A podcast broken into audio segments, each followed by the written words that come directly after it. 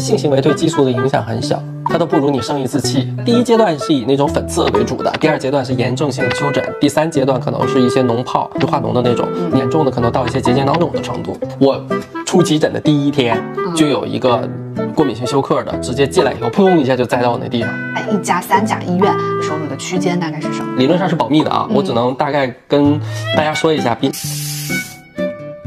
大家好，我是西西。今天睡前聊天的嘉宾是皮肤科医生小博。一句话说小博的故事：北大医学院皮肤性病学博士，三甲医院皮肤科从业三年，在全网拥有近两百万粉丝的皮肤科医生。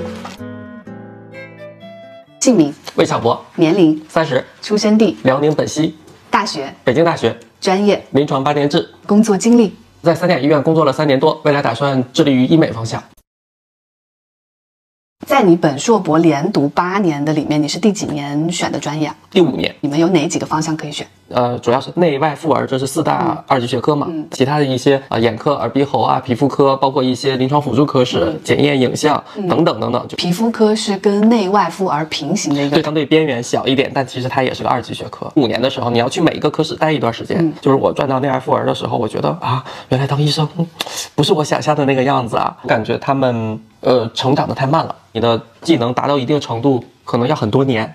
哦但是皮肤科它相对于精专一些，不管自己也好，患者也好，我想能即刻的改善一些肉眼可见的问题。我当时自己也也有一些问题，啊有一些药膏它很神奇，立竿见影就能帮助我解决问题啊，所以我就对它特别喜欢。嗯你现在当皮肤科医生三年，嗯会不会比假设你没有当皮肤科医生，你现在是更好看的？会，在医学院，皮肤科是一个啊、什么位置的专业啊？成绩不那么好的人才会选啊？不是皮肤科现在很热门，现在每年考研考博的竞争就皮肤科非常激烈。很多人来选皮肤科是因为收入相对高，然后没有那么累嘛？它收入来说，天花板可没那么高，在我们各个科室里算是一个中上水平。在美国，皮肤科医生的收入是排在他们各个学科前几名的，这整形科都是归皮肤科的。然后它确实要比内外妇儿那些要轻松一些，啊，夜班不会有太多的急事儿，生离死别什么的场景也会少一些。少一些。对那在啊、整个医院里面是一个什么位置？因为我一直觉得皮肤科在医院里面是个非常边缘的科存在感很低是吗？而且我好像从来没有去医院是因为皮肤科去的。当我去想象医术高超、医者仁心的时候，我不会想到皮肤科。但其实我们的门诊量是在全院排前几名的。哦，因为你的在的那个医院它是皮肤科，没有，应该是任何医院的皮肤科的门诊量都很大，需求非常高，店的接诊量的八十到一百。一百个的意意味着你每个小时要接诊十几个，嗯，十几个，所以你平均三到四分钟一定要接看待完一个对，医生对而且包括了他进来、坐下、脱衣服的时间。各个科室之间的按照赚钱程度来排的话，是个 什么排名啊？骨科、妇产。然后眼科、口腔这些是更赚钱一些。像我们就是一个小门诊，现在药也是零加成的。你来了以后，可能我给你开个十几二十块钱药膏，你就走了。嗯但骨科可能是检查了一溜够，然后发现你有问题，需要做手术、换关节之类的，那种手术费用或者一些耗材的费用，可能都是上万的。像我给你开一支药膏，对医院来说是零收入，甚至他还要支付药房的人的人员的钱，甚至要赔钱。嗯，嗯，因为现在药是要求是多少钱进到医院就要多少钱卖到患者手上。我们靠一些治疗啊、手术啊，但你们的治疗手术感觉都蛮小的，对吧？嗯，靠数量取胜我们。真的呲给你呲俩猴子，我给你。劳动密集型科室，在一家三甲医院收入的区间大概是什么？理论上是保密的啊，我只能大概跟大家说一下。比你觉得互联网大厂他工作三年以后的收入大概多少？二三十万。那跟我应该差不多。读博的第二年，我就已经拿到医师资格证和执业证了。这个时候你就是有处方权了。像我这会儿就已经开始去协助一些门诊工作了。那个时候我是叫住院医，职责是什么？接诊你的一些小大夫，负责写病历的啊，负责一些跑腿儿跟护士一些沟通。每天早上查房以后，跟着老主任后边的一大串儿。在医院里打杂的人，嗯，可以这么说。收入是大概多少啊？每个月有三千，我们那届还是涨了的，正常到手可能一千多两千。规培以后就可以准备往主治上去跳了。嗯啊，就像我现在就是一个主主治治大夫啊，那再往上副主任医师，再往上主任医师，嗯，按照最快的速度，你什么时候才能从主治医生变成上面是副主任医？师得用五年，住院医师的时候累不累？累。你上面的大夫不会时刻盯着这些病人的一些变化，但你要一直关心的他每一个指标的异常，每天动病情动态的变化。第一次完完整整治好一个重症，它具体是个什么案例啊？应该是个重症药疹的，吃药以后过敏，然后浑身皮肤溃烂、黏膜溃烂，嗯啊，甚至出现了一些意识的问题的。他是没有遵医嘱吃药吗？自己不是啊，很多药物过敏你是没法预估。过敏是要命的，你以为身上就起一些疙瘩，但是你的黏膜、呼吸道都会肿起来，你的呼吸道就肿的就闭上了，你就窒息了了。这就是发生在几分钟的事儿里。面也过敏了，对呀、内脏也过敏啦。是，的。为什么有些人荨麻疹的时候会上不来气儿？因为你的气道变窄了。有些人拉肚子，就是你的黏膜都是水肿的，整个肠道黏膜。我出急诊的第一天，就有一个过敏性休克的，直接进来以后，扑通一下就栽到我那地上。我很慌，我第一天出急诊，那会儿就是刚拿到证，一方面赶紧给二线打电话，另外就是我请内科赶紧过来会诊，请耳鼻喉过来看一下他那个气道的问题。我们的抢救车里有备用的一些肾上腺素或者苯海拉明这种抗过敏的，赶紧给他咔咔打上。好在就是很快救回来了。荨麻疹大家都起过，但是一旦你出现了一些呼吸困难的症状啊，就赶紧去医院啊，手头有过敏药的先吃一片儿。今年我妈跑了很多趟医院，嗯。所以最让我感叹的一件事情就是公立医院的环境真差呀。是，我的出诊的环境真的就是像那一个菜市场一样，像我们小大夫可能是两个人、四个人挤在一个这么大的房间里边出诊，那同时就会有四个患者，有些呢患者里边会跟着一到两个家属，有一些可能陪着老人啊，或者带着孩子的啊，满地跑滋哇乱叫，真是每个病人都在吼啊，怎么啦？啊啊，感觉那边啊，呃你就是这一个病人，你可能就是这一天都缓不过来。哦，但是你一天要接诊一百个病人。公立医院环境的老旧，没有什么坐的地方，那个凳子也是缺胳膊少腿啊，啊然后环境非常的昏暗，电梯感觉摇摇欲坠，啊医院可能也没有大笔的资金换新。另外一个就是你这边的工作不能停，你不可能就我医院不来病人了，我好好装修一下。尤其你去看那个厕所都还是很脏的我们最在意的是电脑，哦，太慢了，太卡了，一动就死了。然后敲了半天的病历，它嘣儿死了，你要重来。就病人他进来了，能把自己的症状、主诉和他的就是表征描述的非常清晰，是非常困难的一件事情。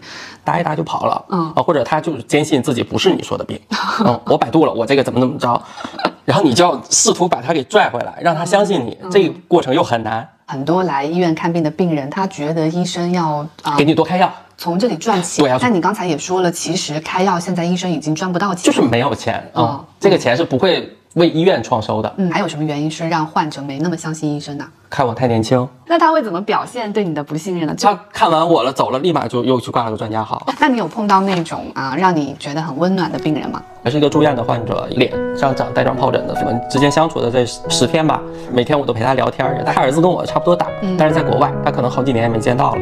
然后他有一点就哎，把我当成一个他儿子的那种感觉。就后来他好了以后，他会隔三差五的上来专门看看我。哇过年过节的时候会拿一些饺子炖的排骨给我送过来，我说我也不好推脱，然后那我就吃了。呃，刚才我们聊了很多公立医院的辛苦和当医生的不容易啊。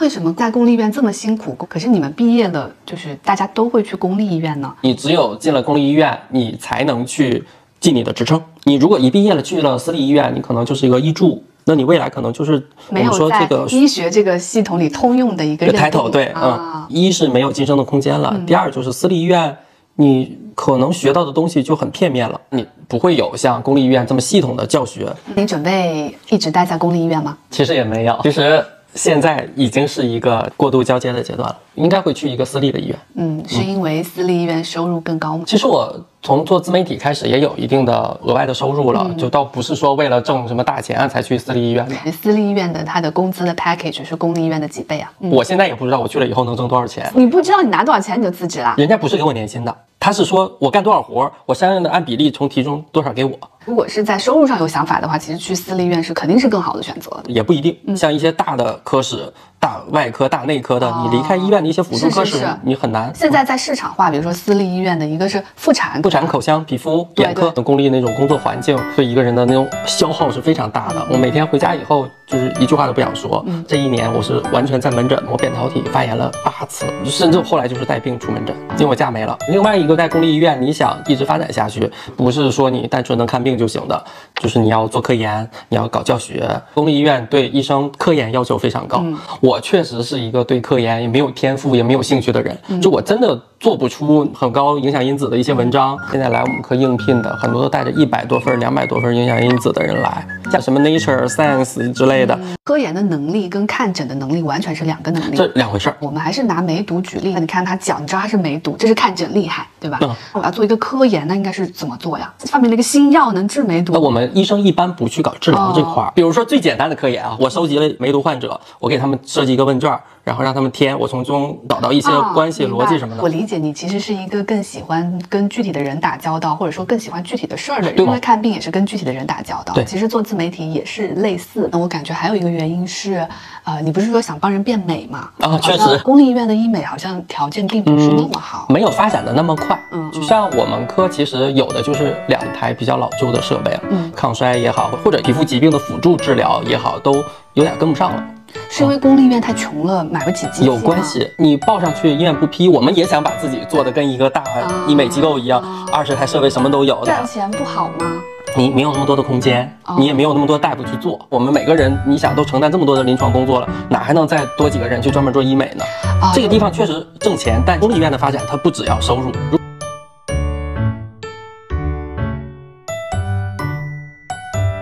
另外，可能大家也不太知道的，就是医院的这个系统里边，其实人际关系也很复杂。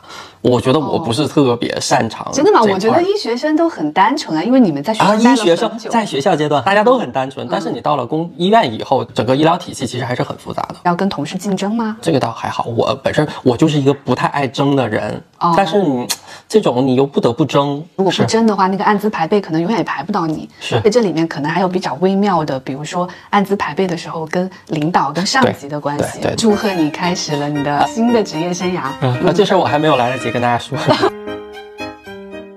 你要去当一个医美医生，你不应该一毕业就去当医美医生，这样你更专业啊！你看了这么多皮肤病，跟医美也没有关系，你再去当医美医生，这个经历对你有用吗？啊，当然是有用了。有一些衰老性的问题，它可能是一些皮肤疾病导致的，啊、但是他没有治疗的经验，他可能就直接上一些医美的操作，反倒把他打坏了。一个求美者过来，我几个药膏能解决的问题，我不会让他花几千几。在皮肤科看诊的话，你开处方的时候开的最多的一些药膏是哪些啊？嗯，激素类的，嗯，还有是抗生素类的，包括抗细菌的、抗真菌的，还有一些单纯的保湿剂。激素药膏一般是一些免疫性的过敏性湿疹，嗯这个是最常见的嘛。包括一些神经性皮炎，它是免疫抑制作用，哦，嗯，你局部免疫反应过强，原来。皮肤很多反应都是人身体的免疫反应。对，免疫过激，像过敏就是你过敏，我不过敏，那你说明你对这个过敏源的反应性太强了。你的皮肤实际上是在保护你。对，什么什么松的激素类的，这是我们刚说的最常用的。它是一个钙条磷酸酶抑制剂，也是有免疫什么？就是一个免疫制剂哦哦啊，但它副作用可没有激素那么强。我们更多的把它用在一些保嫩的地方，比如说你湿疹长到脸上了，那你涂激素可能会长毛、红血丝，局部有一些色素的改变，那我们可能用这种会好一些，但它很贵，它价格会是激素药膏的十倍左右多。少钱一支它？一百三十多一支。另一类抗细菌的，比如说你鼻子里长长这个疮，这是细菌，我的耳朵里也长，它们同时发生，所以我怀疑它们是同一种细菌。手抠了耳朵又去抠鼻子，有可。能。那这个氟西地酸就是抗生素类的，哎，那我这鼻孔里的送你了 是不是可以涂这个呀？或者这个也是哦莫匹罗星，送你哦了。脸上有痘痘也可以涂它。嗯，它长的痘痘都是那种里面是白的，然后红红的。细菌感染，不是吃辣的是吗？嗯，那不重要。哦，吃辣对痘痘不重要。吃辣对痘痘痘没有太大影响，吃过多的糖和油会引起痘痘。另一类是抗真菌的，基本上皮肤都可以被真菌感染，嗯头癣、腋毛癣、身上的马拉色菌，嗯然后骨癣、脚癣、手癣。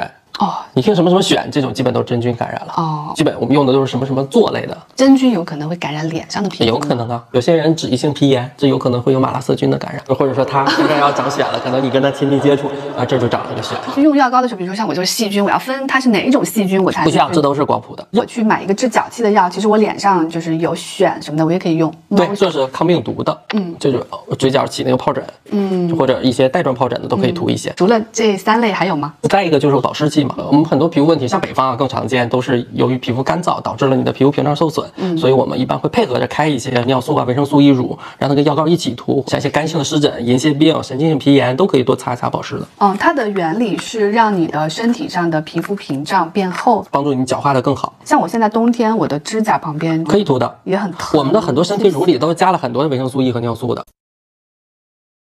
我们买了很贵的护肤品，嗯但实际上是不是抹一些很便宜的药膏就可以了？药膏我还是不太建议用来当护肤品，一个是浓度呢会相对高一些，护肤品它要求添加浓度不能超过百分之多少，然后另一个就是药膏不会那么兼顾你的肤感啊，你抹了可能会很难受，或者它封闭性太强，你反倒容易长痘。大家就是说不能用护肤品来治病，也不能用药品来当护肤品。就拿抗老为例，最开始其实皮肤科医生都用那个维 A 酸乳膏来当一个抗老的东西，嗯啊，因为它也有促进胶原蛋白再生的一个作用。哦，那跟 A 醇就跟这个它们是互相转化的，A 醇进入到你体内是转化成 A 酸来发挥抗老的作用。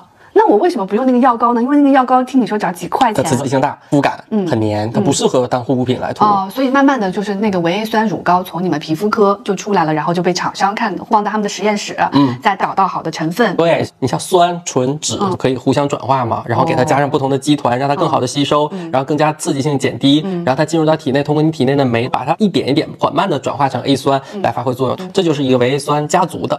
它是阿达帕林，你说它有没有抗衰的作用？嗯有，但是不建议你把它当护肤品来涂。我怎么判断一个东西是护肤来品来解决，一个东西应该是皮肤科来解决呢？其实护肤品更多的是一个预防，只要能称得上是疾病的，我都不建议用护肤品来解决。另一个现在被用在护肤品里的成分是这个多磺酸粘多糖，嗯啊，多磺粘多糖它其实是一个我们治疗啊、呃一些挫伤、血肿。嗯，浅表静脉炎的，嗯啊，但是其实它对红痘印儿是有用的。刚挤完的痘痘或者刚破掉的痘痘，那个红色的状态就是它炎症的一个终末阶段。那之后是变成那种褐色、深色的炎症后的色素沉着了，会有一些黑素细胞去分泌很多黑色素，这种它遗留在局部就会让你看起来这块是黑的。这个黑痘印儿就可以用维 A 酸了，哦它能够加速这些色素的代谢。很多东西都是在呃临床医生通过治疗疾病的时候发现了它的一些对皮肤好的功效，然后慢慢的就转化成了一些商业。化工产业。呃毛孔粗大，一般人这种颞侧皮肤相对毛孔不太容易粗大，因为它本身那个分泌的也少。你这儿就看起来就是那种像芝麻，就是就像那个草莓表面一样。我这里有很对就多自拍，我把它放大，我就吓到了。嗯嗯，你说这种算病吗？不算病，这就是你自然老化的一个表现。护肤品里，除非你用一些高浓度的酸类的改善，你如果你说你想更积极一点，让它尽可能的恢复，那可能还是得靠医美的手段。面部脂溢性皮炎，其中有一个人问说说想问一下，干性皮肤同时又有脂溢性皮炎该怎么办呢？因为脂性皮炎有很多人他是有马拉色菌的，不管你皮肤有多干，你不可能完全不出油，那你出油就有可能马拉色菌会寄生在你这儿。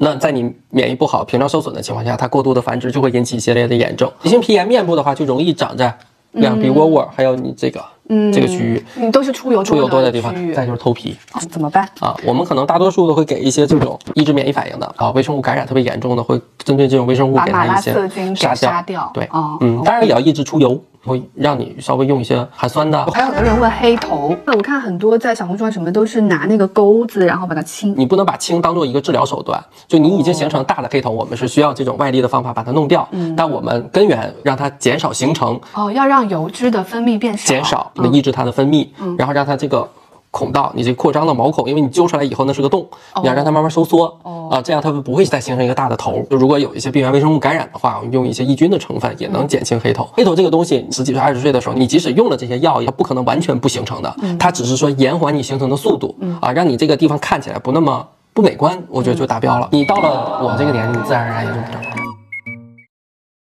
你有毛孔的地方都有可能形成。哦你像有些人的背上，你没有看过一些解压视频挤那个大黑头吗？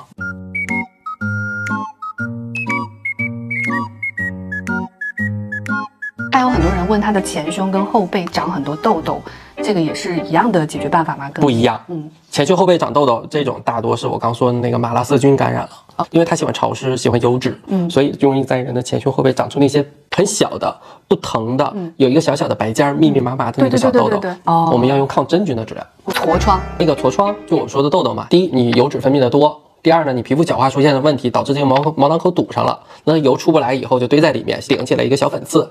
这个时候如果有细菌感染，它引起炎症反应，就肿起来了，慢慢的化脓，然后再破掉。哦，痤疮跟闭口的区别是什么？闭口是痤疮的一个环节，它第一阶段是以那种粉刺为主的，第二阶段是炎症性丘疹，第三阶段可能是一些脓泡，就化脓的那种，严重的可能到一些结节囊肿的程度，长成大脓包的，你长成一个那种球囊肿。反正给大家一句话，痘痘我建议还是越早越好，到医院让皮肤科医生给你搂一眼。他说没事儿啊，你这个程度不需要干预，那你就回家养着。他如果觉得需要涂点药膏，那你就简单涂点药膏。如果觉得需要吃药，那可能就是你比较严重了。痘痘你越早的干预，它后期形成一些痘印儿、痘坑的风险就会降低。还有一个高频的是痘印、痘痕。如果是形成了痘坑，已经凹陷下去了，这种只能通过医美的手段，用用一些点阵激光，让把你的皮肤打糟了，让它局部气化掉，然后再形成新的，气化掉就是飞了，没了，没了。你原来不是一个凹陷的吗？我们把它打糟了以后，再让它平一点点再长上，这样的再长上以后，凹陷程度就会小一些，它会结痂，然后一周以后脱痂，过三个月再打下一次。脂肪粒，哎，你有一颗两颗，你都有的话，就说明这个不能治呀。有些薄的，太呼之欲出的，我们一般也就挑了，或者稍微厚一点的，用激光把上面打个小口给它挤出来。如果你不刺破，它会越长越多。也不是，我们也没有研究特别透，毕竟是眼周嘛，还是不建议大家自己去瞎弄。不是对美观特别在意的，我觉得可以不管它。有些人要注意鉴别是汗管瘤，怎么鉴别呢？汗管瘤它不只会长在眼周，有些人就是脖子上都会密密麻麻长一些，哈它是个实心的，它是肤色的，从里面长出来的。对，从里面长出来的，它不是说浅表的你有一层皮儿包着一个白色的小东西，这种是脂肪粒儿。嗯，汗管瘤的形成原因，它是个良性肿瘤了。我们一般治呢就是打打激光，但是也容易复发。它会变成恶性肿瘤吗？有没有因缺少性行为而造成的皮肤干瘪柴的有效替代品？没，嗯。没研究过，有人说被榨干了的呢。性行为对激素的影响很小，它都不如你生一次气。哦，是吗？嗯。所以性行为就是对人并没有什么好处啊。你可能心情好了，然后今天晚上睡得好了，第二天就看起来整个人气色也饱满。用不合适的洗发水会掉头发吗？呃，有可能啊。你如果。呃，用了一个洗发水，它去脂能力太强，根源性的还是引起了你的皮肤问题。嗯嗯，那你的头皮可能会更干，这样就破坏了它的这道屏障，它就容易受到各种微生物的侵袭。去脂的洗发水一般它的叫做什么？第一个就是那种皂基类的洗发水，大多数主流的洗发水，它是一个以那种月桂醇聚醚硫酸酯钠或者月桂醇硫酸酯钠为主的，有一些它可能浓度加的高，那有一些头皮比较敏感的人也不太适合，那可能他要选择一些氨基酸为主的洗发水，但不是说每个人都去用氨基酸啊，因为有些头特别油的人洗不干净还很贵。